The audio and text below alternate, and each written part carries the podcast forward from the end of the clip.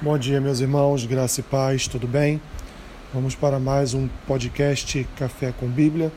Hoje, dia 15 de setembro, faremos a leitura e uma breve reflexão no texto que se encontra no livro de Atos dos Apóstolos, capítulo 17, versículo 24, que diz assim: O Deus que fez o mundo e tudo o que nele existe, sendo ele Senhor do céu e da terra, não habita em santuários feitos por mãos humanas. Meus irmãos, nós, ao longo da história do povo de Deus, podemos acompanhar ainda no Antigo Testamento, após Deus libertar o seu povo do cativeiro egípcio, Deus determina Moisés que monte monte a planta do tabernáculo, de um tabernáculo, e depois então vá aos poucos um trabalho de engenharia fabuloso, montando cada peça, cada cada setor, cada parte de um de uma espécie de santuário chamado de, de tabernáculo, que seria ali o centro de adoração do povo de Deus, um lugar onde Deus se faria presente através da sua arca um lugar onde o povo poderia poderia expiar, fazer expiação pelos seus pecados, conforme descrito nas leis, nas leis em Levítico, lugar onde o povo levantava de manhã e adorava o Senhor.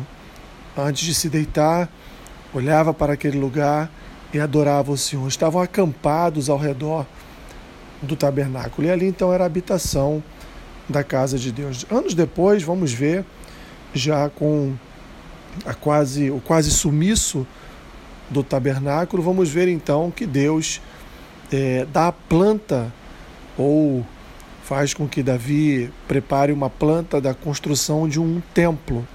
Aí sim, já na Cidade Santa, um templo onde também seria estabelecido ali o centro de sua adoração, um lugar onde o povo peregrinaria, se reuniria todos os anos para louvar, para adorar e para expiação dos seus pecados, o famoso templo de Salomão.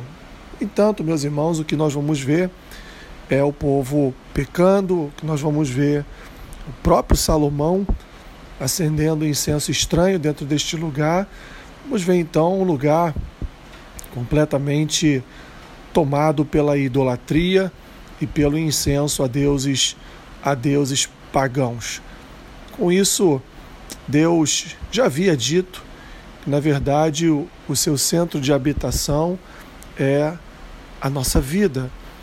Ele usa-nos como sua casa, como sua morada. O próprio apóstolo Paulo vai nos dizer que nós ainda estamos tabernaculando nesta terra, ou seja, somos pequenos tabernáculos do Senhor, somos pequenas pedras, como Pedro vai nos chamar, pedras que edificam um edifício, edificam um corpo, edificam, portanto, toda uma toda uma igreja. E agora aqui o escritor de Atos, ele vai ele vai relatar o discurso de Paulo em Atenas, quando Paulo então diz que Deus criou todas as coisas, fez o céu, a terra, quer dizer, criou todo o universo e, e ele não habita em santuários feitos por mãos humanas, muito pelo contrário, ele habita no próprio homem e se faz manifestar na vida do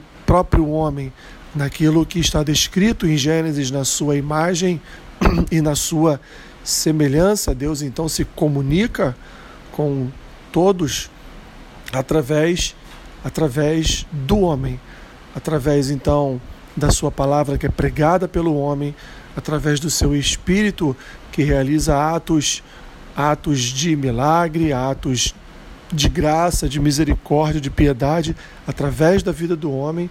E assim então Deus vai edificando a sua igreja a cada dia, usando homens e mulheres para benefício e para enriquecimento do seu do seu reino. Assim, meu irmão, minha irmã, somos a igreja do Senhor, somos aqueles em quem, Deus, em quem, em quem Deus habita, somos aquele em quem Deus fez morada e, portanto, assim ele nos usa conforme lhe apraz, ele se utiliza de cada um de nós para benefício e para benefício do seu reino e para a salvação de almas perdidas. Perdidas somos a igreja do Senhor. Obrigado, Pai. Obrigado porque nem conseguimos imaginar ou não conseguimos sequer pensar racionalmente quando vemos que o Deus criador de céu e terra, ele mora, habita em nós e nos usa para a sua glória.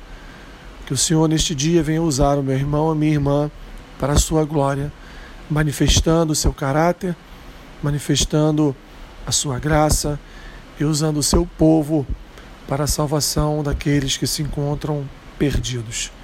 Abençoe o dia do meu irmão e da minha irmã. É a oração que eu faço em nome de Jesus. Amém. Que Deus te abençoe rica e abundantemente. Amém.